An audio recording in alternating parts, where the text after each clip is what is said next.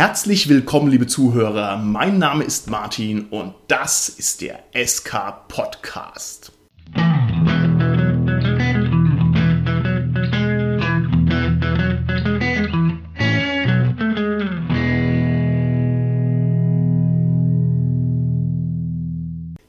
Heutige Folge ist wieder eine Interviewfolge und ich bin ganz stolz darauf, einen Gast heute bei mir im Studio zu haben, der nicht nur bei uns in der Region der absolute Nexus der Rollenspielszene ist, der außerdem zweitens ein wahrer Rollenspiel-Allwissender ist, der mich nämlich um eine halbe Generation der Weisheit überragt der zum Dritten ein Altmeister ist, der auch Connections hat, die heutzutage gar nicht mehr herzustellen sind. Und der viertens, und das ist der eigentliche Grund, wieso der heute bei mir sitzt, im Nerd-Wunderland lebt und arbeitet. Der Mann, der heute neben mir sitzt, arbeitet in einem Geschäft, das in der Hauptsache nicht nur Romane aus Fantasy und Science Fiction verkauft, sondern auch Rollenspiele und zum dritten wunderbare Comics. Das heißt, ich habe heute den wahren Comicbook-Guy neben mir sitzen. Und zwar ist es der Gerd, der Besitzer von Hernkes Romanboutique in Würzburg. Und der wird mir heute Rede und Antwort stehen. Hallo Gerd. Hallo. Lieber Gerd, bevor ich dich zu deinem Beruf befrage und zu tausend anderen Sachen, die mir unter den Nägeln brennen, haben wir hier eine kleine Tradition im SK-Podcast, die darin besteht, dass du dich kurz vorstellen musst und zwar mit dem Schwerpunkt auf deiner Nerd-Vita. Ich bin mir sicher, du warst immer ein Einzelschüler am Gymnasium, aber das interessiert unsere Zuhörer einfach überhaupt nicht. Also erzähl uns doch mal, was bist du für ein Nerd-Typ? Was sind so deine Haupt-Nerd-Geschäftsfelder?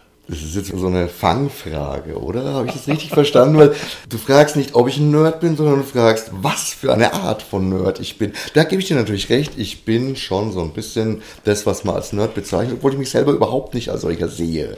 Weil ich in diese ganze Nerdkultur auf eine Art und Weise eingeführt worden bin, wie es besser nicht passieren kann, nämlich durch meinen Vater. Nein, dein eigener Vater Ja, hat ja. dich zum Nerd gemacht. Das ist der Punkt und du hast es ja auch schon erwähnt, ich bin der Comic Shop Guy. Ich bin nicht der Besitzer, sondern einer von zwei Inhabern von Hermkes Romanboutique, dem Comicladen oder dem Fantasy Science Fiction Comic, Rollenspiel, Spiel und so weiter und so weiter Laden in Würzburg, der nach meinem Vater benannt ist, weil mein Daddy den Laden nämlich auch aufgemacht hat und mein Daddy hat schon lange vorher auf den ganzen Blödsinn gestanden. Dadurch fühle ich mich natürlich überhaupt nicht nerdig dabei, wenn ich so bin, wie ich bin. Weil für mich das alles die absolute Normalität ist. Also ich sehe schon, wir werden in dieser Folge viel schwindeln und so tun, als wäre das die absolute Normalität. Aber wenn es denn wie dem Frieden am Mikrofon dient.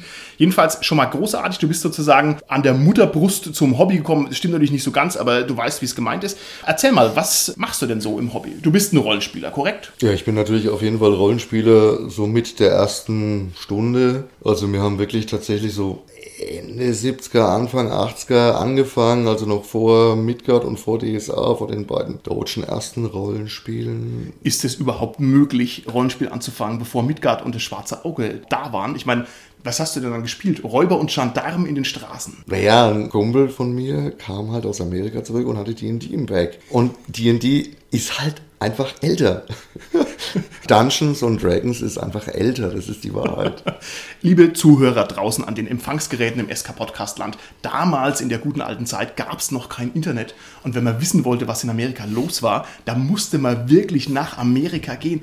Krasse Stories, Gerd, krasse Stories. Ja, das ist auch eine ganz, ganz schöne Sache, die du da gerade sagst. Es gab noch kein Internet. Das heißt aber nicht nur, dass man nach Amerika gehen musste, um solche Sachen dann auch wirklich zu finden und kennenzulernen, sondern das heißt auch, man hat sich getroffen. Überregional. In Deutschland. Nein. Alle möglichen Leute. Immer wieder. Also die Szene war erfüllt von Vereinen, von Stammtischen, von sonst irgendwas, die immer wieder irgendwelche kleinen Conventions organisiert haben, sich gegenseitig besucht haben. Es gab große Conventions, es gab ständig eigentlich kleine Besuchereien untereinander. Der Stuttgarter Science Fiction Club hat die Würzburger besucht. Wir haben zusammen einen, früher hieß es noch Tauschtag oder sonst irgendwie organisiert, was nichts anderes als so ein kleiner Flohmarkt war. Okay, okay. Minicon, ja. Und da gab es ja auch noch keine E-Mail. Das heißt, ihr habt also sozusagen eine Raben losgeschickt nach Stuttgart und habt gesagt, bitte. Ja, wir haben uns halt einfach gekannt. Aug in Aug. Auch die aus Hamburg. Nein. Doch, doch.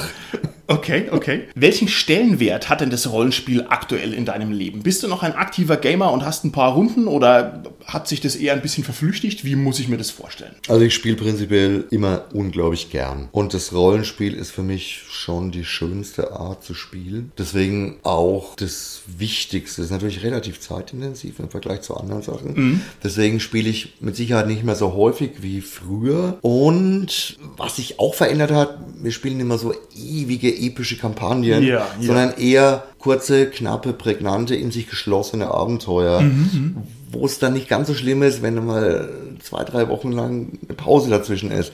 Aber faktisch spielen wir trotzdem noch in mindestens zwei unterschiedlichen Runden, wobei die eine sogar eigentlich fast zwei Runden äh, sind, die dann nochmal unterschiedliche Systeme abdeckt. Mhm. Also ja, ich spiele schon auch noch gern Rollenspiele, aber ich spiele auch unheimlich gern Brettspiele, ich spiele unheimlich gern auch digital. Du kannst mich auch sogar mit manchen Arten des Live-Rollenspiels oh. ködern.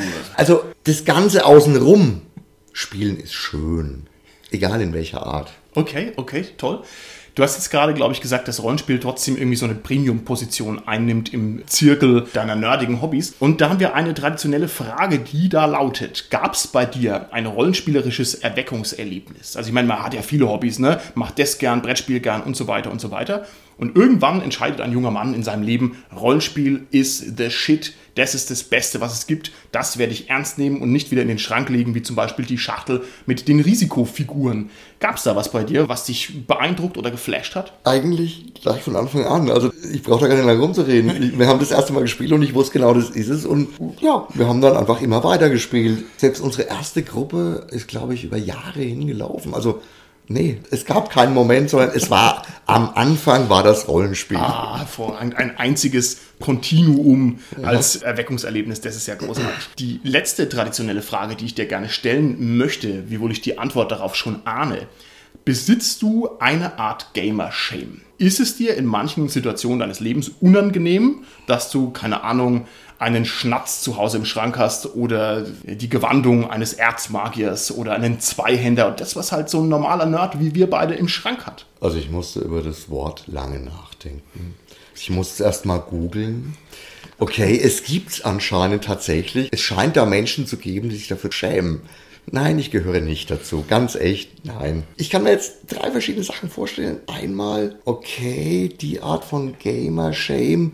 Ja, die kleinen, dicken Jungs, die in der Schule immer ein bisschen gedrückt worden sind, okay. weil sie halt so komische, nerdige Sachen gemacht haben. War ich aber nicht, war nämlich einer von den Großen, der von den Bösen. Hab trotzdem gern gespielt. Ja, gut, die zweite Möglichkeit ist, ja, manchmal hat man einfach zu viel Zeit, die man damit verbringt und dann reut's einen vielleicht danach oder sonst irgendwie in die Richtung. Mhm. Ist bei mir natürlich auch überhaupt nicht da, weil ich muss mich ja damit beschäftigen. Tolle Ausrede übrigens. Ja, ich muss ja immer up to date bleiben. Ich muss, ich muss Spiele spielen. Von Berufswegen. Oh, oh, oh. Habe ich also auch nicht. Und jetzt die ehrliche Antwort, die dritte. Nein, im Gegenteil, ich sehe mich eher so ein bisschen missionarisch und ich wüsste überhaupt nicht, warum ich mich dafür schämen sollte. Und es ist auch eine wunderschöne Sache, die man Menschen erklären kann. Und an Rollenspielen und überhaupt an Spielen an sich ist nichts Schlechtes. Okay, vermutlich hast du den invertierten Gamer Shame, das heißt, dass dein Vater gesagt hat, weg mit dem Mathebuch, lest doch mal das Monster Manual von D&D. Äh, Moment, muss ich ganz kurz... Äh, Vater war Lehrer, Mutter war Lehrerin, da war nichts mit, leg mal das Mathebuch weg oder sowas. Erst schön die Schularbeiten machen. Und nein, nein, nein, nein, nein. Die Freizeit musste dann schon erkämpft sein. okay, alles klar. Gut, gut. Ich denke, da kann ich mir jetzt schon einigermaßen abgeschlossenes Bild von dir und deinem Nerdleben machen. Dann springen wir doch mal direkt rein ins kalte Wasser. Du bist der Comic Book Guy. Siehst allerdings nicht so aus wie der von den Simpsons, sondern im Gegenteil sitzen hier nur kernige, großgewachsene Männer heute vor dem Mikrofon, wie sich das gehört. Wie ist es so? Du bist also Comichändler und Rollenspielhändler und Spielehändler. Mit anderen Worten, du lebst insofern den Traum, als dass du dich jeden Tag mit Dingen beschäftigst, die für die anderen eine ja ersehnte Freizeitbeschäftigung sind. Wird einem das irgendwann mal über? Hat man so einen Tag, wo man sagt, wenn ich jetzt noch ein Batman-Comic sehe, dann kriege ich einen Rabbel? Alles, was man jeden Tag macht, hat eine gewisse Sättigung. Also die tritt natürlich auf unterschiedliche Arten und Weisen ein. Ja, also zum einen ist es mal das Privatverhalten, das Sammeln, das was muss ich wirklich zu Hause haben verändert sich, wenn ich jeden Tag davon umgeben bin. Hast du noch eine private Sammlung? Also du lebst ja in einer gigantischen, in der besten Sammlung, die man sich vorstellen kann. Da lebst du drin. Hast du, wenn du jetzt nach Hause gehst, noch einen Schrank mit Brettspielen? Also ich war nie ein Sammler. Mein Vater war ein ganz, ganz großer Sammler, was auch ein bisschen mit zu dem Laden geführt hat. Ich war nie ein Sammler, habe aber trotzdem, also wenn jetzt jemand, der kein Sammler ist, bei mir nach Hause kommt, hält er mich wahrscheinlich für den völlig wahnsinnigen Sammler. Ich habe schon viel, aber ich sehe mich überhaupt nicht als Sammler. Und ja, ich habe so viel Brettspiele rumstehen. Ich habe natürlich auch unheimlich viele Bücher rumstehen. Das ergänzt sich bei uns zu Hause auch hervorragend, weil mein Madel ist da nicht anders. Im Gegenteil, es ist eher so, dass was ich nicht mitschleife, sie dann mitschleifen. Also, ja, ja. ja. Das ist natürlich auch eine Sache hier, den Comic-Händler heiraten, um halt einen guten Zugriff zu haben auf die Comics. Das ist natürlich auch sehr listig. Ich stelle mir das ein bisschen vor wie so, ja, Strandgut. Das heißt, was sich halt so anschwemmt aus eurem Geschäft, das bleibt dann vielleicht stückchenweise noch bei euch hängen. Ähm, eine andere Frage. Wenn du jetzt ganz viele coole Sachen in dein Geschäft reinbekommst, also neue Comics, kannst du die überhaupt noch alle lesen? Plus die Zusatzfrage, kannst du die überhaupt angemessen würdigen? Oder wird es irgendwann zu viel? Manchmal ist es wirklich zu viel. Ja, man bemüht sich möglichst bereit zu streuen, was man dann wirklich liest bis zum Ende. Aber es geht nicht. Also der Ausstoß ist heutzutage derartig gewaltig, vor allem im Comic-Bereich dass du unmöglich jeden Titel lesen kannst. Und auch die wahnsinnigen Sammler, hm. die quasi jeden Titel kaufen, lesen ihn ganz sicher nicht. Echt? Nee, wirklich auch, nicht. Auch bei Comics nicht. Ich dachte immer, Comics sind eher schnell zu lesen. Also ich, ich Boah, weiß das nicht. ist teilweise so viel. Das, Okay. das, das kann man sich fast gar nicht mehr vorstellen. Was kommt denn rein bei euch im Monat so ungefähr? Also bloß, dass wir mal jetzt mal Hausnummer hören. Sind es jeden Monat 20 Comics oder 200 oder 500 oder so? In welcher Liga befinden wir uns denn da ungefähr? Ja, du musst mal gucken. Wir haben ja einmal den Bereich Panini, was die Superhelden-Comics sind. Da hast du normalerweise jede Woche so 10 bis 20 Titel. Das heißt, da sind wir da schon nochmal bei. 60 bis 80, dann kommen noch die ganzen Alben dazu. Splitter hat in der Auslieferung mit Sicherheit auch so 30 bis 40. Also wir kommen locker auf 200 neue Titel im Monat. Locker. Okay, okay, okay. Und es ist echt viel. Jetzt ist es ja so, dass wir Menschen Tiere sind, die sich gerne verlieben in irgendwelche Serien. Also das heißt, man hat irgendwie eine Produktlinie und die findet man halt geil und dann schaut man sich halt nicht nur drei Folgen an von irgendeiner Serie, sondern halt alle 200, weil es halt einfach sein muss. So. Und bei den Comic-Linien und bei den Büchern ist es ja ähnlich. Wie ist es da jetzt bei dir? Wenn du Zugriff hast auf alle möglichen Comics, hast du da immer noch eine Auswahl von Sachen, okay, diese zehn Comiclinien lese ich, weil sie mir persönlich gefallen? Oder sind es dann schon 20 oder sind es dann 30? Oder sagt man irgendwann, ah, geh zu, wenn ich jetzt mal 30 Batman-Comics verpasse, dann ist mir das auch wurscht. Also ich lese lieber in viele Serien rein, als Serien wirklich komplett. Es gibt sehr, sehr selten komplette Reihen, die ich am Stück lese, muss ich ganz ehrlich sagen. Okay. Also es sei denn, sie sind überschaubar. Ne? Klar, so eine kleine Miniserie, die kann man mal lesen, das ist kein Problem. Aber selbst im Romanbereich, ja, wo ich dann oft echt richtig cool irgendwelche Serien finde, aber dann, weißt du, dann, dann, dann, ja, mein Gott, jetzt sind wir bei Band 12 angelangt. Muss das denn immer noch weiter ausgewalzt werden, dieses Thema? Und dann kann ich ja auch mitreden. Ja, ja. Dann, das reicht mir von Berufswegen. Ja. Und privat bin ich dann auch wirklich gesättigt. Ja, ja. Und dann, ja, lieber was Neues. Das heißt, du freust dich dann darauf, endlich mal Buchhaltung machen zu können. Du sagst, endlich mal, mal kalte Zahlen, Excel-Tabellen, keine Drachen. Ist das so? Magst du mir jetzt verarschen oder was? ja.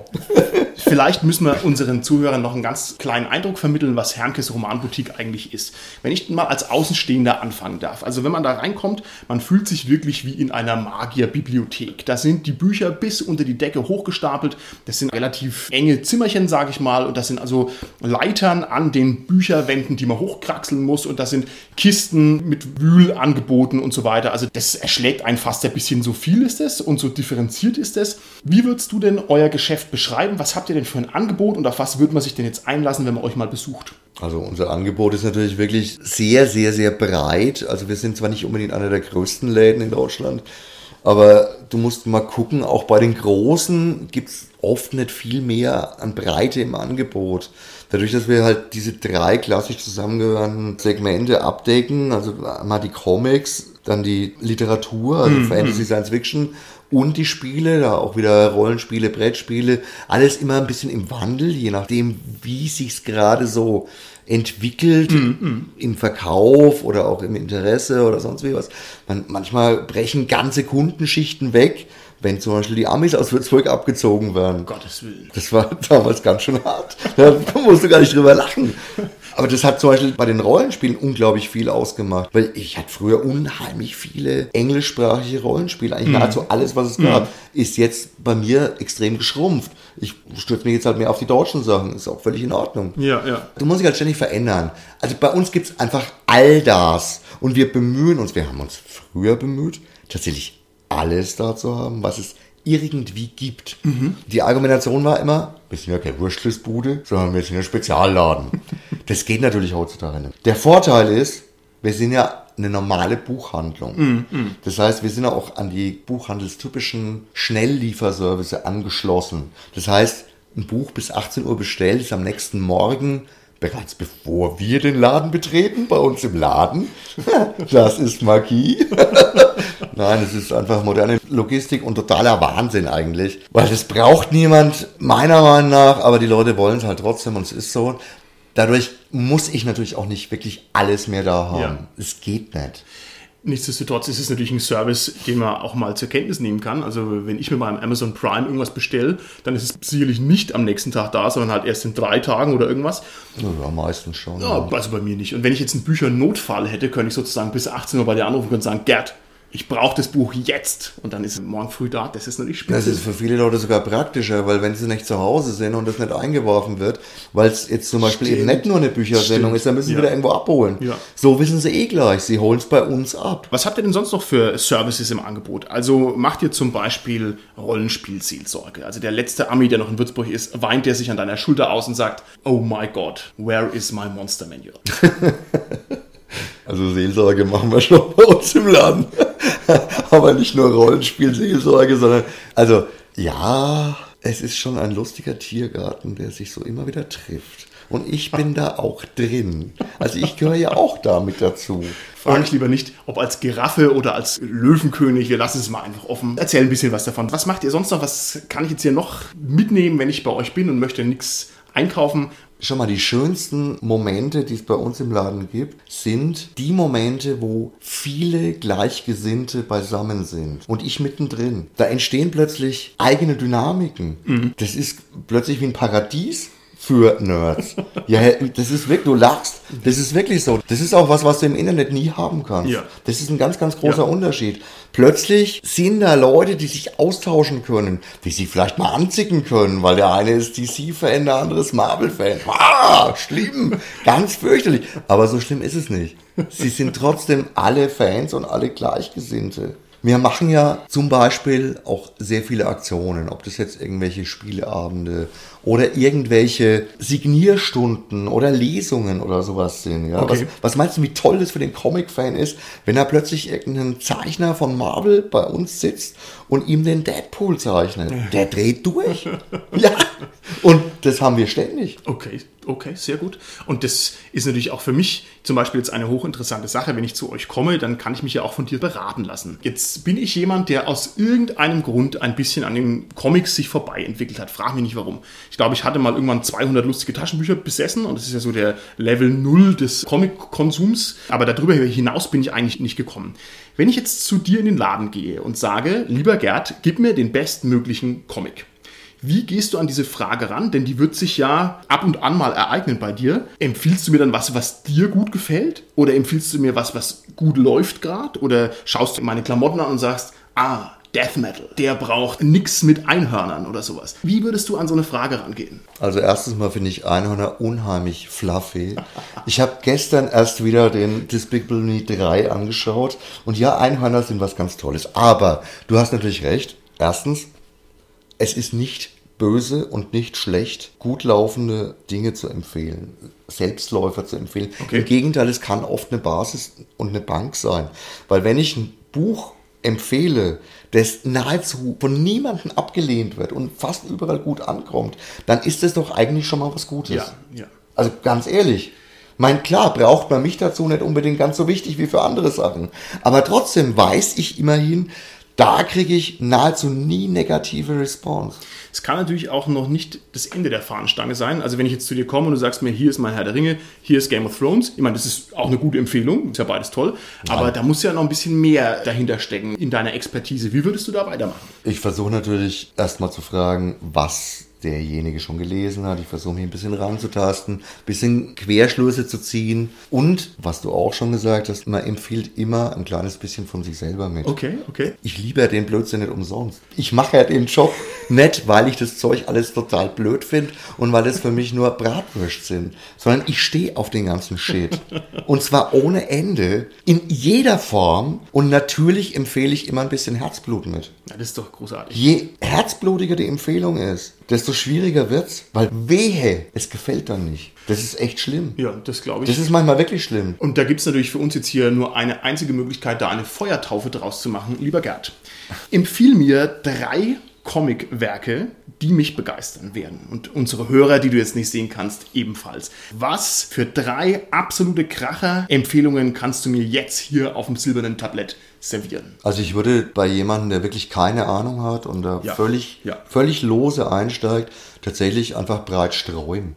Ich würde eine in sich geschlossene Geschichte, zu der ich auch einen persönlichen Bezug habe, weil es ist ein deutscher Zeichner, der schon in den 80ern ziemlich viel gemacht hat, der dann lange nichts mehr getan hat, weil er gesehen hat, dass man in Deutschland damit kein Geld verdienen kann und jetzt im Alter wieder echt coole Sachen macht. Also ich würde den Matthias Schultheiß empfehlen. Reise mit Bill ist ein Comic-Roman, also wie das heute auf Neudeutsch so schön heißt. Graphic Novel, blödsinniger Begriff, heißt aber so. Super tolle Sache. Dann würde ich auf jeden Fall eine der schönsten und besten Abenteuergeschichten, die ich nur kenne, empfehlen. Das sind auch obwohl es eine Serie ist, eigentlich lauter Einzelbände, immer wunder, wundervoll erzählt. Vom Meister des Abenteuers, würde ich sagen, Hugo Pratt, ist der Corto Maltese. Völlig wurscht, welchen du zuerst liest. Okay, ist, okay. ist echt Bin egal, gespannt. aber Ja. ganz viel Herzblut da dran hängt. Und als drittes und in eine völlig andere Richtung würde ich dann mal anfangen aufzulegen. So Sachen, okay, es gibt ja noch viel mehr.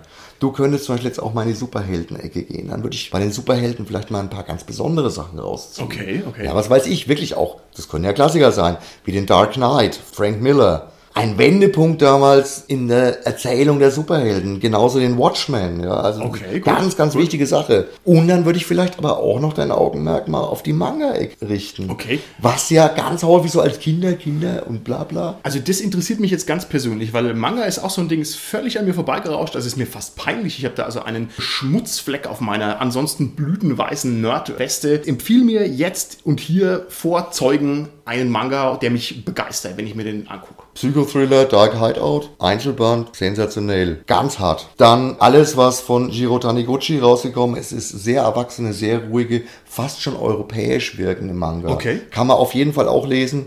Cooles Beispiel, Vertraute Fremde. Ist auch verfilmt worden, europäisch verfilmt worden. Witzigerweise macht er aber als Nebenrolle, so ein bisschen als Cameo auch mit. Und coole Serie, um es abzurunden, weil es für Manga auch ganz typisch ist. Lindbergh, Perfect, kurze Serie, nur 18 Bände, glaube ich. Und dann ab, ja, das war, bitte, es geht auf den 60, 70, 80 rein. Deswegen in dem Fall echt eine coole Sache, auch, auch mal eine Serie. Okay. Drei Sachen, drei ganz unterschiedliche Sachen und dreimal mit Manga überhaupt in Berührung kommen für jedermann, für Erwachsene. Lieber Gerd, du legst mir das alles zurück. Ich will mir das alles angucken und das ist jetzt hier kein Gequatsche. Wir werden dich sozusagen wiegen nach deinen Empfehlungen und ich bin echt gespannt. Ich bin echt gespannt. Also wirklich, was mich da erwartet. Bin sehr gespannt, was da rauskommt. Gehen wir ein Schrittchen weiter weg von der Ware, gehen wir hin zur Kundschaft. Comicbuchladen, ne? da kommt, du hast es ja vorhin schon angesprochen, ein interessanter Zoo, ein Panoptikum der Menschen reinspaziert. Was sind es für Typen, die da reinkommen? Sind es eher Stöberer oder sind es Sammler oder sind es welche, die das Gespräch mit dir als Profi suchen? Erzähl doch mal ein bisschen was über deine Kundschaft. Es wird leider weniger Gespräch, weil die Leute heutzutage sich gerne auch über digitale Medien informieren und dann schon sehr, sehr voreingenommen in dem, was sie gerne hätten sind. Nichtsdestotrotz ist es natürlich in so einem Laden auch heute noch relativ normal, dass man ins Gespräch kommt, dass man Nerd Talk macht, ja, dass man halt auch Empfehlungen macht. Es kommen totale Fans aus allen Richtungen, ja. Es kommen auch einfach mal Leute aus dem Rollenspielbereich, die sich Tipps geben, also wirklich so wie bei Knights of the Dinner Table, ja. Ey, ich habe da ein Problem mit meiner Gruppe, die haben gerade so einen Echt? Burnout. Nein. Was kann ich denn da mal machen? Ich muss, ey, also natürlich kommt genau sowas auf. Schön. Wir haben Ach, das ja herzig. Spielleiter, die mir ihr Herz ausschütten, dass neulich irgendwas nicht so richtig geklappt hat die Gruppe jetzt irgendwie total aus dem Ruder gelaufen ist, ja, dann redet man halt mal auch gemeinsam über sowas. Finde ich völlig normal und völlig in Ordnung. Wie viele Leute kommen rein zu dir und sind dann total vor den Kopf gestoßen, weil sie damit nichts anfangen können? Also ich sage jetzt mal, die Oma, die eigentlich zum Metzger will. Nein, das ist vielleicht übertrieben. Also wie oft kommt jemand rein, der sagt, okay, das ist mir jetzt hier zu krass mit diesen Graphic Novels. Na, guck mal, die Oma, die zum Metzger will, äh, ist ja gar nicht so verkehrt bei uns, weil wir haben ja auch einen Paketshop. Eine Wursttheke habt ihr nicht. Aber ein Paketshop. Da kommen Leute, die wollen ihr Paket abholen. Und die haben überhaupt keine Ahnung. Überhaupt keine Ahnung, was da ist. Jetzt stell dir vor, da kommt dann wirklich die Oma und will ihr Paketchen abholen, wo vielleicht die Herzpillen drin sind. Und dann sieht die, oh Gott, was ist das denn?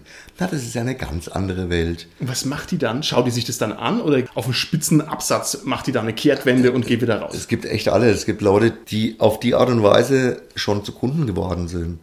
Also auch Leute, von denen ich das vorher nicht gedacht habe. Es, es, alle Menschen sind extrem unterschiedlich und man schätzt es oft auch wirklich falsch ein. Okay, okay. Oft hat man echt so einen Vorteil, so, boah, fuck, garantiert da gleich wieder raus und wird hundertprozentig nichts kaufen. Und dann siehst du so Stapel, Stapel, Stapel. so, oh, völlig verschätzt. Ja, kann halt passieren. Du weißt es echt nicht. Am lustigsten finde ich eigentlich immer Leute, die irgendwas kaufen sollen für irgendjemanden und keine Ahnung haben, sich aber auch nicht trauen zu fragen, weil es soll ja ein Geschenk sein. Dann musst du also da in Kreisen irgendwie um die ganze Sache rumeiern und versuchen, auf einen möglichst treffsicheren, aber trotzdem halbwegs neutralen Punkt zu kommen. Toll, echt super toll. Nur es wäre schöner, wenn die sich auch ein kleines bisschen damit beschäftigen würden. Okay, alles klar. Wie oft kommen Leute rein in dein Geschäft und lesen deine Comics sechseinhalb Stunden durch und gehen wieder raus? Wortlos, ohne zu grüßen und vor allem ohne was zu kaufen. Passiert es dauernd oder passiert es selten? Selten. Ich glaube, ich bin so ein Typ, Gerd. Ich mache sowas ab und zu mal in der Bahnhofsbuchhandlung. Das ist aber also bei uns wirklich echt extrem selten. Und eigentlich ist es sogar eher lustigerweise so, dass die Leute, die oft so stundenlang irgendwas lesen, dann trotzdem viel kaufen bei uns. Okay. Ja. Ist was ganz anderes. Es gibt natürlich diese Schnäppchenjäger. Ne? Es gibt die Leute, die gucken, ob wir das, was gerade auf Amazon Marketplace ein Arsch Geld kostet, ob wir das vielleicht noch haben. Und zwar, weil wir blöd sind, noch zum Originalpreis. Gerd, ich bin auch so einer. Du stellst mich hier bloß vor unseren Hörern. Genau das mache ich auch. Ich denke mir, oh, hoffentlich weiß der Gärtner, dass das dahin vielleicht schon auf 80 Euro angeboten wird. Wie ist es denn? Durchsuchst du dein eigenes Angebot nach solchen Sachen oder hast du da ein Auge dafür oder wirst du auf sowas, sagen wir mal, hingewiesen von einem Kunden, der dann sagt, das da ist vielleicht schon längst ausverkauft, da müsst ihr den Preis wegen hochtun? Oder, Frage 5, verkaufst du diese Sachen, die du normalpreisig im Angebot hast, dann für einen Sammlerpreis auf Ebay, einfach weil du es kannst? Stopp. man sowas? Du hast was ganz Falsches gerade gesagt. Ja? Sammlerpreis. Das ist nämlich nicht die Realität. Ein Sammlerpreis ist was ganz anderes. Diese Preise, von denen wir gerade reden, das sind keine Sammlerpreise. Okay. Sondern das sind Auswüchse der Geilheit, das zu sehen, dass es im Netz steht, verfügbar ist. Und das ist kein Sammlerpreis. Du meinst damit, das bezahlt keiner? Oder Das meinst du, ist kein Sammlerpreis. Das hat nichts mit einem Sammlerwert zu tun, sondern das ist einfach ausgenutzt. Das gibt's im Moment nicht. Das ist ja auch häufig so, dass das Sachen sind, wo ich zum Beispiel schon weiß, das wird eh wieder aufgelegt. Mhm, Und dann kostet es aber trotzdem gerade mal 80 Euro irgendwo. ja, profitiert ihr als Geschäft von diesen Dynamiken? Also hast du schon. Nein, die Dynamiken sind ganz schädlich und zwar für alle und nicht nur für uns. Okay. Die sind auch für die Fans schädlich. Wie muss man sich denn den Alltag vorstellen von einem Comic-Book-Guy? Also du gehst früh rein, dann machst du deine Pakete auf und sortierst sie ein. Wie geht's dann weiter? Da hast du ja nach wie vor noch neun Stunden schweren Dienst vor dir. Erstmal Kaffee und Batman, dann noch ein Kaffee und noch ein Batman. Oder wie geht es dann weiter? Ja, wenn du so einen kleinen Laden hast, machst du alles. Du machst halt wirklich alles. Du saugst selber, du machst deinen Kaffee selber, du machst deine Homepage selber, du schreibst die meisten Rezensionen selber, du machst deine Werbung selber, du machst machst deine Buchführung selber, du machst einfach alles. Mhm. Das ist einfach der Punkt. Also ich musste zum Beispiel erstmal lernen, mich mit irgendwelchen Webpages Mhm. auseinanderzusetzen. Wir haben ja sogar unser eigenes System, unser Inhouse-System, also unser Warenwirtschaftssystem ist Okay, okay. Inhouse gemacht, ja, weil wir haben damit zu einer Zeit angefangen, wo der Buchhandel noch im Dornröschenschlaf mit EDV gelegen hat und wollten es aber unbedingt. Also das kenne ich so gar nicht, weil wir vom SK Podcast, wir haben uns zusammengesetzt und haben festgestellt, wir sind alle Technomancer. Und deswegen haben wir halt auch die schönste Homepage im ganzen Internet. Was stellt man sich denn an deinem Beruf landläufig falsch vor? Gibt es irgendwelche Sachen, die man nicht ahnen würde, die du uns vielleicht noch erzählen kannst? Quasi so von hinter den Kulissen. Also, das Schlimmste an dem Beruf ist, dass es jeder toll findet. Also, so jeder aus dem Umfeld. Boah, so, so Leben wie ihr möchte ich auch mal haben. Das ist da arbeiten, wo andere Urlaub machen. Also so ähnlich ist es ja bei uns dann auch. Ja. Ne? Wir arbeiten ja wirklich da, wo für andere das Paradies ist. Ne? Also ist halt so. Also das gerade die Prämisse für dieses Interview solide desavouiert. Ja, herzlichen Dank. Ich werde es dann alles rausschneiden. Wenn du jetzt deinen einzigartigen Blick des Einzelhändlers auf die großen Produktpaletten richtest, was läuft denn derzeit? Also das heißt Stand 22.01.2018 ordentlich gut. Bleiben wir noch mal im Rollenspielsektor. Was läuft nicht so gut? Kannst du da mal richtig aus erster Hand ein paar äh, ja, Vektoren illustrieren? Also ich stelle gerade eine ganz komische Sache fest seit letzten Herbst, dass aus Gründen, die mir jetzt echt nicht so ganz klar sind, möglicherweise hängt es damit zusammen, dass Ulysses redaktionell unglaublich viel jetzt in die amerikanischen Sachen reinsteckt. Keine Ahnung, ja. Aber DSA wird deutlich schwächer. Okay, über was für einen Abbruch reden wir hier? Also würdest du sagen 20% schwächer oder 50% schwächer oder 5%? Nagel mich nicht fest, weil das kann ich noch nicht so ganz genau festmachen. Ja. Aber es ist so, dass es mir eindeutig aufgefallen ist, Okay. weil ich beobachte immer sehr genau, wie viel ich verkaufe von welchen Produkten, um die weiteren Produkte Ja, zu bestellen. ja, ne? Ist ja klar, du musst der Herr der Zahlen sein, Ja, ist ja. klar. Und ich sehe ganz, ganz deutlich, dass ich bei DSA-Produkten seit einem halben Jahr wesentlich weniger bestelle. Also bei der Initialbestellung gehe ich unter die Hälfte von Mhm. Okay. vorher. Und das ist schon echt krass, weil das ist für alle schlecht. Egal, ob jetzt jemand DSA mag oder nicht mag, ja. Aber DSA ist halt einfach mal das Größte. Ja, und man muss auch dazu sagen, Würzburg ist schon DSA City. Also was man da für äh, Runden findet und erwischt, das ist schon erstaunlich. Natürlich nicht nur, also die Region ist hier ganz schön gut aufgestellt, aber das erstaunt mich schon immer, wo man noch paar DSAler erwischt, wo man sie gar nicht erwarten würde. Okay, drehen wir die Frage rum, was läuft denn erstaunlich gut? Jetzt vielleicht nicht irgendwelche super Nischensysteme, sondern was, was man landläufig kennt. Gibt es irgendwas, von dem du mehr verkaufst oder was eine sanft steigende Tendenz hat? Was kannst du uns denn da berichten? Also es ist alles relativ stabil. Ich würde wirklich keine großen Steigerungen im Moment sehen. Also die ganze zweite Riege, ja, Splittermond gehört jetzt natürlich mittlerweile dazu. Dann hast du immer noch Shadowrun und solche Sachen mit dabei. Erstaunlicherweise ist Cthulhu auch immer noch da dabei, obwohl es ja eigentlich echt ein Ultranischen-System ist. Ja, die laufen alle stabil und gut. Das liegt zu einem Teil natürlich auch an den neuen Preispolitiken, Ja. die durch Pegasus angeschubst worden sind, muss man mal eindeutig so sagen, was mit Sicherheit für andere Verlage nicht ganz so nett Ja, war, ja. aber für den Kunden auf jeden Fall gut ist und ich glaube auch für den Markt wirklich richtig gut ist, glaube ich, glaube ich echt. Das ist halt überhaupt kein Problem. Wir haben jetzt einige Leute, die sagen jetzt, ach, weißt du was, wenn es so wenig kostet, dann nehme ich einfach von Cthulhu alles und von Shadowrun auch alles. Ja. Da kacke ich drauf, ja. Und es ist, als ob du in mir liest wie in einem offenen Buch. Ich bin also genauso ein Shadowrun-Käufer, weil ich mir denke, na komm, in 20, den hast du gerade noch übrig, dann nimmst du halt mal ein Critter-Compendium mit. Ja, ist doch auch wahr. Ja, auch wenn ich es dann gar nicht einsetze, weil ich es halt lesen will und weil die Preise halt sehr sympathisch sind. Man weiß also nicht, ob man es der Rollenspielnation wünschen soll, dass die Preise so sind oder nicht, weil es halt schon ein zweischneidiges Schwert ist, ne, letztlich. Ich sehe es eigentlich als gut, weil dadurch wird A, mehr Vielfalt konsumiert und B, kannst du vor allem auch Einsteigern wieder hervorragend guten Gewissens irgendwas aufschwatzeln. Ja. Also gerade wenn die Basisstrukturen günstig sind, dann ist das was Schönes. Und vor allem kann es auch kein so brutaler Fehlkauf sein, wenn es nicht ganz so wahnsinnig teuer ist. Das ist richtig. Okay, wir springen mal ein Schrittchen weiter. Und zwar brauche ich von dir, wir sind ja jetzt thematisch schon nah dran, eine Einschätzung zur Lage der Rollenspielnation. Weil du ja doch eine eigene Perspektive hast, die ein bisschen besser ausgestattet ist als jetzt andere Perspektiven. Und da möchte ich jetzt bevor wir dahin kommen, nochmal einen Rückgriff wagen. Du bist der Rollenspieler der ersten Stunde, das stimmt nicht. Du bist der Rollenspieler der negativen ersten Stunde, also bei minus eins hast du schon angefangen. Kannst du uns vielleicht einleitend mal nochmal ein bisschen illustrieren, wie das damals war, als Midgard noch ein Ereignis im zukünftigen Phasenraum war und DSA noch nicht da war? Wie war das Rollenspiel damals? Wie muss man sich das vorstellen? Ja gut, also es ist definitiv schon so, dass ganz am Anfang die Rollenspiele natürlich einfacher strukturiert waren. Mhm. Ja, es war, ein Munchkin, Tür auf, Monster tot, Schatz raus. Das war wirklich ein bisschen so am Anfang. Also es war, als würdest du Talisman als Rollenspiel spielen. Man schau dir die ersten Abenteuer dann von Midgard oder sowas an. Das Hügelgrab von Karelach. In einem keltischen Hügelgrab. Alle Monster tauchen auf, sogar eine Mumie und, und ein Minotaurus. Also ja, es, es war halt Munchkin. Ja. Also das Ganze war ein bisschen einfacher strukturiert. Es war Hack and Slay und es war Dungeons. Und war das besser früher oder nicht? Ist man dem irgendwann überdrüssig geworden? Wie hat sich das denn entwickelt? Ja, also wir haben, glaube ich, ziemlich schnell angefangen, einfach komplexere Abenteuer zu spielen. Ne? Wir haben übrigens sehr, sehr schnell angefangen, unsere eigenen Sachen zu spielen.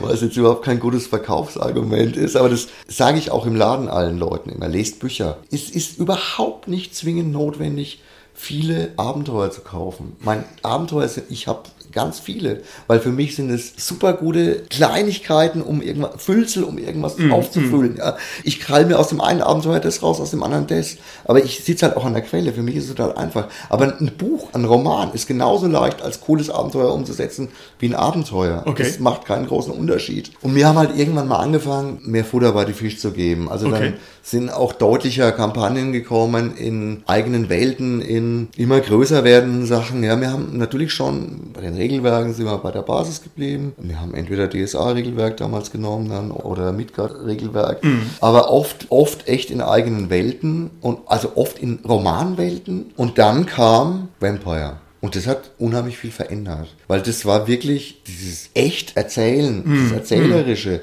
Das hat dadurch ganz, ganz, ganz viel mehr Wert gekriegt. Und ja. auch in allen anderen Rollenspielen. Also klar ist es nicht nur Vampire. Ja, das, ja, war, verstehe, auch, das war auch in den D&D-Welten. Für mich eine der gigantischsten Welten, die jemals existiert haben, ist Planescape. Okay. Wahnsinn. Da ist alles möglich. Da, vor allem, da kannst du dann auch als fantasievoller Spieler oder Spielleiter einfach alles machen. Du kannst die Leute, wie jetzt bei, haha, ich spiele übrigens alles gern, Mario World Odyssey, auch mal ja. einfach nach New York schicken. okay. Kein Problem. Sehr schön, sehr schön. Ich für meinen Teil bin ja nur ein jämmerlicher Epigon. Als ich mit dem Rollenspiel angefangen habe, da war der Zenit der Rollenspiele schon vorbei. Keine Ahnung, Mitte der 90er bin ich voll eingestiegen und das ist eigentlich schon zu spät. Da war also die heiße Phase schon durch. Und du musst mir jetzt mal aus erster Hand erzählen, wie war das damals, als die Rollenspiele richtigen Smashing-Hobby waren? Ist man zum Bäcker gegangen, hat gesagt, zwei Brötchen, zwei Würfel, ein Abenteuer und dann ging's los. Sind die Leute begeistert durch die Straßen gelaufen und haben sich gegenseitig Würfelkämpfe geliefert. Wie muss man sich das vorstellen? Wie war das damals, als Rollenspiel tatsächlich so ein Viertels-Massenhobby war? Ja, das Viertels-Massenhobby war es natürlich dadurch, dass das Zeug auch in Kaufhäusern stand. Ja. Na? Ähm, wobei die Frage ist immer, wie viele haben es wirklich auch wirklich gespielt mm, und nicht nur mhm. gekauft mm. und dann, oh, da stehen ja Regeln drin, da ist ja gar kein Spielbrett dabei. Also so extrem viel mehr war es, glaube ich, nicht, obwohl die Verkaufszahlen natürlich ganz anders aussehen. Ja. Was gefehlt hat, ist die Konkurrenz im digitalen Bereich. Ja. Die war zwar so in der Basis schon so ein ganz kleines bisschen da, so N64, bla bla, Schnickschnack und so weiter. Aber für mich ist das nicht so auffällig wie für andere, weil ich bin ja auch heute immer noch umgeben von lauter Rollenspielern. ja, wirklich, das, das dürfen wir immer nicht vergessen. Für mich ist diese Welt, diese kleine, meine kleine Welt, ist die Realität. Also, lieber Gerd, du bist quasi in der schönsten Echokammer dieser Welt. Gefangen hoffentlich nicht, sondern freiwillig drin. Das ist ja großartig. Okay, wie schätzt du denn die aktuelle Lage der Rollenspieler ein, wenn wir mal aus den Abgründen der Vergangenheit jetzt in die Jetztzeit kommen? Würdest du mir zustimmen, wenn ich sage, Rollenspiel Spiele sind gerade dabei, sich aus einem Tal eher wieder ein bisschen zu derrappeln. Die Frage geht in folgende Richtung. Ich kenne eine Menge junge Rollenspieler, die jetzt anfangen. YouTube hat dem Hobby wahnsinnig gut getan, dass also viele Leute ihre Spielrunden filmen und dass da also ein großes Angebot ist, sodass man sehr unkompliziert mal zugucken kann. Und ich glaube, das hat echt viele Leute mit rangebracht. Würdest du sagen, das stimmt? Oder lebst du mit den gleichaltrigen Recken der ersten Stunde nach wie vor dein Rollenspielleben und hast diesen Eindruck nicht? Ich würde dir auf jeden Fall zustimmen, dass Rollenspiel ein Comeback hat. Das sieht man ja in den ganzen letzten Jahren schon an Nachwuchs. Ja. Nur zweifle ich so ein ganz kleines bisschen an, dass das unbedingt mit den ganzen Autos und sonst irgendwie was auf YouTube 100% zusammenhängt. Ja, vielleicht auch ein bisschen. Dann ja. erklär mir stattdessen, woher es kommt. Das ist ja super interessant. Ich glaube tatsächlich, A, es liegt an der Generation, die jetzt die Eltern sind. Ah, ja, die nämlich vielleicht auch schon mal Rollenspiele gespielt haben. okay. Das ist ein ganz wichtiger Aspekt. Ja, ja. Ja, ja, ja, ja. Zweitens, Gerd, ich muss hier kurz reingrätschen. Und zwar, du hast offensichtlich dieselbe Vorstellung von einer schönen Nerd-Vita wie ich. Also man ist ein junger Rollenspieler, dann kriegt man irgendwann einen Bart, und ist ein älterer Rollenspieler, dann geht man auf LARP, man lernt eine junge Elfenspielerin kennen und dann äh, einige Jahre später der Nachwuchs und der wird also quasi jetzt wieder ins Hobby rangeführt. Großartig. Das ist ja toll, das ist ja wie König der Löwen, Circle of Life. Perfekt. ja, so ist es. so ist es. Woher kennen das sonst die ganzen kleinen Ogerchen? Okay, ich bin mir bei der neuen Generation noch nicht so ganz sicher. Und zwar aus folgendem Grund. Damals, wenn man auf dem Land gelebt hat und hat irgendwie eine schwarze Augebox in die Hand gedrückt bekommen, dann war das ein Stoff, der einen die nächsten drei Jahre lang beschäftigt hat, einfach weil das so ein Nukleus für viele Ideen war. Also das war einfach ein Fokus, ein Artefakt, ein Nexus der Beschäftigung. Ist es immer noch. Aber ich glaube, dass diese intensive, super nerdige Beschäftigung so nicht mehr notwendig ist, weil das Angebot natürlich so viel breiter ist. Sobald mir das irgendwie zu anstrengend wird und zu blöd, dann mache ich halt das Nächstbeste, das es halt früher nicht gab. Siehst du das ähnlich? Oder sagst du, wenn einer heutzutage anbeißt und hat Bock auf Rollenspiel, dann ist der genauso Feuer und Flamme, ja, wie wir das halt mal waren? Natürlich wieder ja und nein. Also ich widerspreche dir insofern ein bisschen, weil das Rollenspiel ist halt einfach das Beste.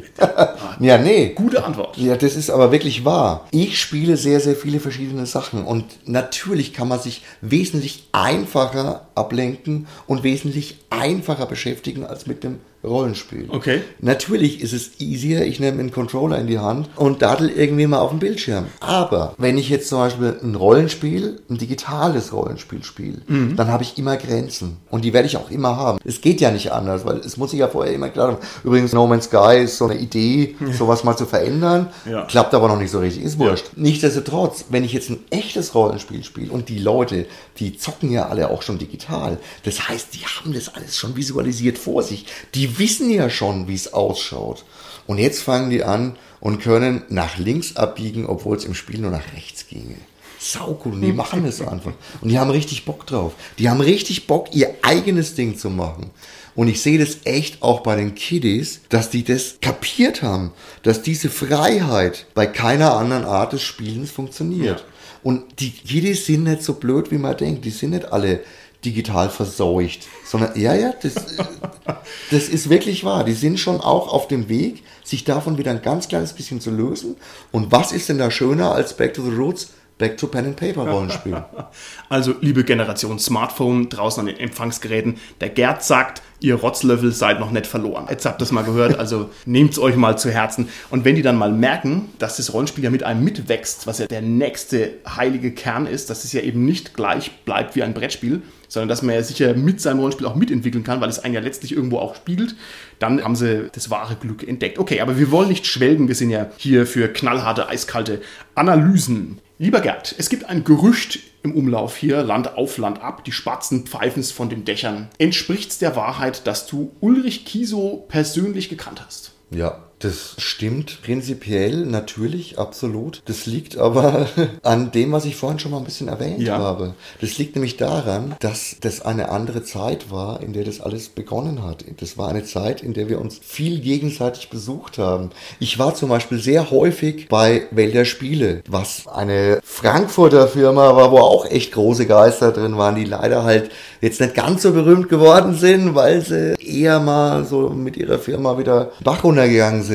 Ich war bei Fanpro oft, ich kenne den Werner echt ziemlich gut und natürlich war der Uli da auch ab und zu mal mit dabei. Ich, Okay, ich habe okay. die natürlich alle mal getroffen und man hat dann auch geklönt und geredet. Ich meine, da gibt's zum Beispiel eine ganz, ganz witzige Anekdote, weil man sich so oft besucht hat und auch andere Händler besucht hat.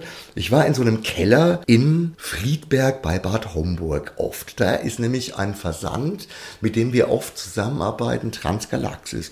Und da ist immer so ein komisches Männle, Hutzelmännle rumgelaufen. Ich wusste überhaupt nicht, was ist denn das jetzt und so.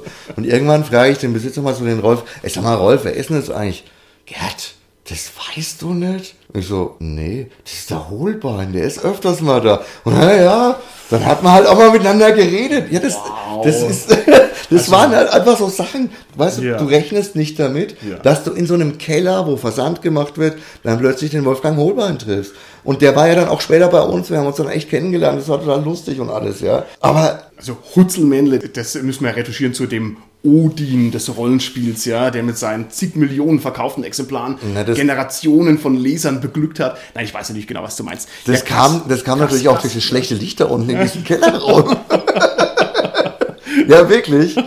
Okay. Was der Gerd hier noch verschweigt, ist, dass er einen W20 besitzt. Dieser W20 ist nacheinander gesegnet worden vom Uli Kiso, vom Werner Fuchs und vom Wolfgang Holbein. Und der Würfel, nicht nur, dass er auf Kommando die richtige Zahl würfelt, der kann mittlerweile auch sprechen. Krass, ne? Da musst du aber darauf aufpassen, dass der das keiner mobst. Wen kennst du noch aus der Szene, also quasi so von den alten Haudegen? Einfach nur mal fürs Name-Dropping. Sag mal, mit wem du noch in Kontakt warst oder wen du gut kennst. Auch da ist es natürlich wirklich so, dass das sich ja auch bis heute weiterzieht. Also der Carsten, den du ja auch gut kennst, kennt mit Sicherheit wesentlich mehr Leute als ich, weil der auch diese Leute auf eine andere Art und Weise sucht und aufsucht. Bei mir ist es eher so, ich treffe die dann halt durch den einen oder anderen Zufall. Mario Truand, der ganz, ganz viel auch für die Spiele- und Rollenspielbranche getan hat, der war immer so ein bisschen bei den Frankfurtern mit dabei, aber nicht ganz wirklich fest. Super guter Kumpel, finde ich, knuffe Kerl, hat damals mich ein bisschen dazu bringen wollen, dass ich das Cyberpunk-Regelwerk, weil ich bin ja bekennender Cyberpunk, nicht Shadowrun-Spieler, wobei Shadowrun jetzt nicht schlecht Okay, ist, ja, okay, aber okay. ich mag es pur lieber. Dass ich das ein bisschen übersetzt, war dann für mich aber zu schwierig, weil so große Übersetzungsgeschichten hatte ich keinen Bock dazu. Und den treffe ich heute noch immer wieder auf irgendwelchen kleineren Veranstaltungen und sowas. Und ja, dann gehen wir auch gerne mal ein Bierchen miteinander trinken. Finde ich jetzt auch einen von den großen Alten. Das sind alles ganz normale Leute. Ich möchte das ein bisschen entzaubern. Das sind echt alles witzige, ganz normale Menschen, die halt zufällig in einer Zeit auf ein Hobby aufgefahren sind und gedacht haben, damit könnten wir möglicherweise in Deutschland was machen und dadurch was bewegt haben. Aber deswegen sind es keine Halbgötter oder sowas, ja, sondern es sind einfach coole, nette Jungs. Ich habe den Nachteil, dass ich in der Generation schon ein bisschen zu jung auch bin. Okay. Mein Daddy hat mit dem Scheiß angefangen. Deswegen ist mein Daddy auch echt gewaltig. Der gehört zu den Titanen. Den kennt auch jeder irgendwie in der Branche. Lustige Anekdote noch, auch wenn dir der Name jetzt nichts sagt, aber druckfrisch, ARD, Dennis Scheck, der Literaturpapst Deutschland, ganz witziger Typ, war öfters in Würzburg bei Science Fiction Club Treffen mit uns. Ist witzigerweise auch mein Jahrgang genau. Ich hoffe, er sieht älter aus, weil ich glaube, ich sehe jünger, aber ist egal. All die Leute, wenn die mich sehen, passiert total oft, ey, wie geht's deinem Vater? Und ich so, äh, es wäre vielleicht auch ganz schön, wenn es dich interessieren würde, wie es mir geht oder so. Aber mein Vater ist der Titan und ich bin die Generation danach. Und meine Aufgabe ist es nicht, das alles geschaffen zu haben, sondern meine Aufgabe ist es, mich anzupassen, ständig, den neuen Gegebenheiten. Zu schauen, dass alles irgendwie so ein bisschen am Laufen bleibt. Und das ist heute mit Sicherheit genauso schwierige Sache und eine ganz andere Geschichte. Damals musstest du einfach den Pionier loslassen in dir und sagen, jetzt machen wir das mal. Ja? Wir, der Burn und ich, wir machen den Laden ja länger, als mein Vater ihn gemacht hat. also es passiert auch noch recht häufig. Ist denn der Chef da? Also mein Vater ist mittlerweile 80. Nein, er ist nicht 80, er wird in drei Tagen 80. Oh, sehr schön. Und vertraue mir, er ist nicht mehr der Chef.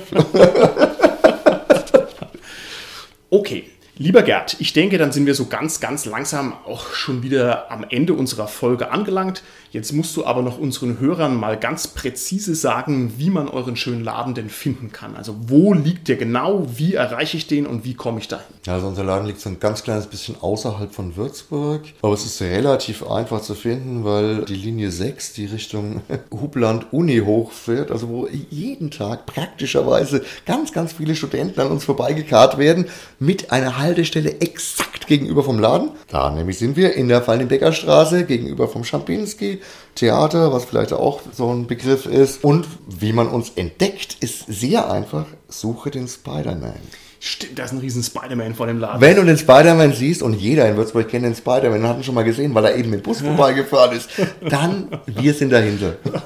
Und was für eine schöne Antwort. Ich hätte gedacht, du sagst, klick auf die und die Homepage, aber nein, den Spider-Man suchen, das ist sehr viel würdiger im Sinne dieses Interviews. Homepage finde ich übrigens, wenn ich das nochmal ganz kurz aufgreifen darf, auch echt eine interessante Sache. Ich werde ganz oft gefragt, ob wir eine Homepage haben und, also natürlich haben wir eine Homepage, aber die Frage bezieht sich eigentlich darauf, ob wir einen Webshop haben. Ah, okay. Habt ihr einen Webshop? Wir haben keinen eigenen Webshop, aber wir sind an den Webshop des Buchhandels angeschlossen. Mhm. Das heißt, man kann bei uns jedes lieferbare Buch bestellen, inklusive ganz vielen Rollenspielmaterial und so weiter. Kann man ganz easy. Aber das Wichtige auf der Homepage war für mich, ein Spiegel unseres Ladens zu sein und nicht ein Verkauf. Mm, mm. Ich will auf unserer Homepage so ein ganz kleines bisschen auch unsere Nerdigkeit zeigen. Ich will auf unsere mannigfaltigen Veranstaltungen, Signieraktionen, Zeichner, Lesungen und so weiter immer wieder hinweisen, wann wir Spieleabende haben. Mindestens einmal im Monat, meistens öfter haben wir irgendwelche Spieleerklärabende. Dann gibt es ja noch sonst Spieletreffen. Ich möchte auch so ein bisschen Marktplatz sein, dass du bei uns alles finden kannst, was du bisschen in diese nördliche Ecke ja, reingeht. Ja. Rezensionen und so weiter. Also ich will auf unserer Seite gar nicht so viel verkaufen, sondern ich will eher zeigen, wer wir sind. Weil das ist das Wichtige. Mhm. Deswegen habe ich auch gesagt, wo man uns findet. Man findet uns wirklich in der Realität am besten. Ja. Und das ist auch sehr schön gesagt. Es gibt ja doch nicht mehr so ganz viele Fachgeschäfte in eurem Metier. Also das ist einfach auch ein tolles Erlebnis, da mal vorbeizuschauen, kann ich aus erster Hand bestätigen. Wie würde man euch denn am besten unterstützen, wenn man euch unterstützen wollte? Vielleicht gibt es ja noch mehr Leute, die sagen, sie wollen allgemein diese Läden nicht verkümmern lassen oder sie wollen speziell euch unterstützen. Da gibt es sicherlich auch sehr viele. Was würde ich da jetzt tun, wenn ich das machen wollte? Mit ein bisschen mehr Zeit als einfach nur, ich hätte gerne das, vorbeikommen. Das ist wirklich der Punkt. Weil mir bringt es gar nicht so viel, wenn jemand einfach sagt, ey, ich will jetzt das und das und das. Mhm. Sondern ich finde es viel schöner, mit jemandem ins Gespräch zu kommen und selbst die Informationsquelle zu sein. Die Beratung, unser gewaltiges Wissen, das wir insgesamt haben, wir haben ja für jeden Fachbereich auch noch einen Spezialisten. Mhm. Das ist eigentlich das, was uns dann auch wieder was zurückbringt, wenn die Leute im Dialog mit uns neue Wünsche kriegen, neue Wünsche, neue Lieblingsbücher aufgezeigt kriegen, neue Serien aufgezeigt kriegen. Das ist viel schöner, als wenn sie eh schon genau wissen, was sie wollen. Und selbst wenn einer dann 500 Euro da lässt, ist mir eigentlich der lieber, den ich mit einem guten Gefühl beraten habe und der weniger gekauft hat. Lieber Gerd, du bist ein Orakel der Nerdigkeit und zwar nicht nur hier in der Region, sondern auch überregional als Comic Book Guide. Das heißt, wenn einer Ahnung hat von irgendwas, dann bist du das. Wir haben dich ja vorhin schon angezapft was die Comics angeht. Wie gesagt, da werde ich mich rein versenken. Da möchte ich doch jetzt zum Ausklang der Folge einfach nochmal nachfassen. Du sagst mir jetzt direkt auf den Kopf zu, ohne irgendwelche Schnörkel. Was ist dein Lieblingsrollenspielsystem und warum? Okay, zwei Antworten. Mein Lieblingsrollenspielsystem ist einmal Midgard. Okay. Aber nur das System. Okay. Lassen wir mal die Welt weg, weil ich es am logischsten und eindeutig stringentesten aufgebaut finde. Und tatsächlich ist aber aktuell mein Lieblingsrollenspielsystem eins, das es gerade nicht mehr gibt. Ein bisschen schade. Aber das ist so, so ein super einfaches Mini-Pool-System. Kannst du mit jedem System spielen. Das ist John Sinclair von Ulysses. Mm, okay. I love it, baby. Hochinteressant, hochinteressant. Jetzt hätte ich gerne von dir als nächstes noch die drei besten Abenteuer aller Zeiten. Mit deinem Wissen, das die Dekaden überspannt, musst du uns jetzt die Juwelen aus den Minen des Rollenspiels. Ich musste mal langsam. Wie, du wirst ein bisschen enttäuscht sein, weil das, das, das sind wirklich alle drei Abenteuer sind aus Magazinen und ganz, ganz kurze. Bitte, wie heißen sie? Das ist einmal die Meer von der Geschichte, das war in der Nautilus. Das ist ein ganz knuffiges kleines Traumabenteuer, wo die Charaktere gar nicht als Charaktere spielen, sondern als Ratten in dem Abenteuer. Okay. Du wirst quasi über die Erzählung eines Geschichtenerzählers und über Rauschkräuter in die Geschichte hineingezogen. Okay. Gut. Sehr, sehr geil, sehr, sehr cool. Dann was aus dem Windgeflüster, da habe ich den Titel echt leider nicht mehr gefunden. Ich habe vorhin nochmal mein ganzes Archiv durchgeschaut. Das war ein Luftschiff-Abenteuer, das so ein ganz kleines bisschen gelaufen ist wie Mord im Orient Express. Also so ein abgeschlossener Raum, Mordfall klären, aber dadurch, dass es ein Luftschiff ist, natürlich auch nochmal viel cooler. Ja, viel, viel cooler okay. und auch tödlicher. Okay, okay. Gut, aus dem Zug rausfallen ist vielleicht auch schlecht, aber ja, das, das war schon. Ich verstehe, worauf du raus Das war schon ziemlich, ziemlich geil. Und absoluter Favorite ist aus dem Magazin DDD, 1000 Tote Trolle was jetzt schon ein bisschen archnördig ist, weil es ist ein unterfränkisches Rollenspielmagazin, deswegen auch das mit dem DDD, das sich in erster Linie auf Midgard bezieht, das mittlerweile ein kleiner Verlag geworden ist, die auch sehr viel schöne Brettspiele rausbringen und auch andere Produkte, auch Romane schon und so weiter. Also die kann man von den Original Midgard-Produkten teilweise durchaus nicht verstecken. Also die sind manchmal meiner Meinung nach besser, weil sie auch kürzer und prägnanter sind. Ne? Okay. Das war ein Abenteuer ganz, ganz, ganz speziell, wo du am Anfang als Skelette beginnst. Du beginnst als Skelette zu spielen und musst herausfinden, warum du zum Skelett geworden bist. Kannst aber nur rudimentär denken. Okay. Und das musst du bitte schon erstmal spielen. Okay, sehr schön. Sehr und so nach und nach kommst du dann halt dazu, dass du deinen normalen Charakter kriegst, also wenn du es schaffst. Okay. Das war auch echt brillant gemacht, brillant gelöst. Okay, lieber Gerd, dann bedanke ich mich an dieser Stelle ganz herzlich für das tolle Interview. Dann überlasse ich dir jetzt vor unserem Abschiedsgruß noch die letzten Worte dieses Interviews an unsere Hörer. Gibt es irgendwas, was du der Rollenspielation noch mitteilen möchtest, was dir noch auf dem Herzen liegt, dann ist jetzt ein guter Zeitpunkt, das auszusprechen. Es gibt immer eine Sache zu sagen. Das heißt, lasst eure Fantasie laufen. Macht einfach das, worauf ihr Bock habt. Und lasst euch eure Fantasie nicht zusammenpressen von Fernsehserien, von ich gucke nur alles, ich konsumiere nur alles, sondern spielt wirklich aktiv. Es ist viel, viel schöner. Es ist vielleicht am Anfang ein Hauch anstrengender. Aber man kriegt unglaublich viel mehr zurück und man spricht mit Menschen dabei. Es ist kommunikativ und es ist sozial. Und es ist eben nicht dissozial und man macht es nicht für sich alleine.